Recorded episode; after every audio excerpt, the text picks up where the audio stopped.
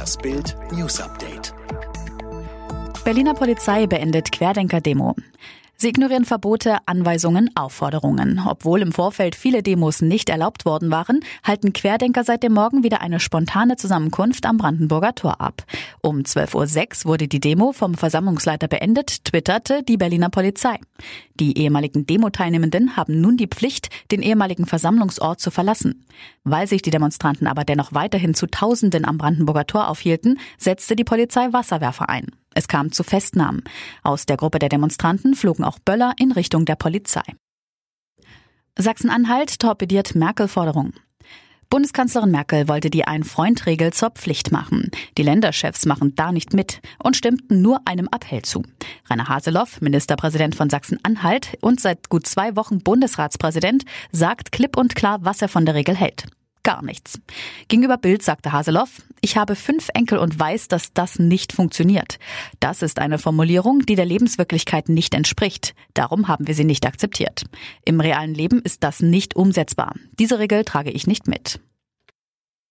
Harvey Weinstein soll Corona haben.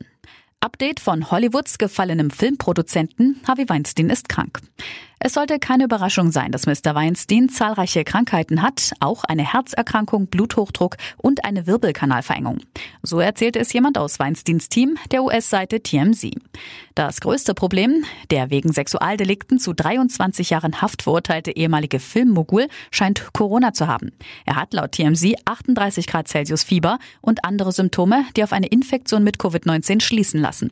Das Testergebnis soll bald da sein und Aufklärung bringen. Solange befindet sich Weinstein auf jeden Fall in Isolation. Amazon startet Online-Apotheke. Jetzt mischt der größte Online-Händler der Welt den Arzneimittelmarkt auf. Amazon startet in den USA eine Online-Apotheke. Über den neuen Webshop Amazon Pharmacy können Kunden in den Vereinigten Staaten künftig verschreibungspflichtige Medikamente bestellen. Das gab der Internetgigant am Dienstag in Seattle bekannt. Michael B. Jordan ist zum Sexiest Man Alive gewählt. Jetzt steht er in einer Reihe mit Mel Gibson, David Beckham und Chris Hemsworth. Die US-Zeitung People hat den Schauspieler Michael B. Jordan zum Sexiest Man Alive gekürt. Es ist ein cooles Gefühl, sagte der 33-Jährige. Die Nominierung hatte am Dienstag niemand Geringeres als der US-Komiker Jimmy Kimmel in seiner Show bekannt gegeben.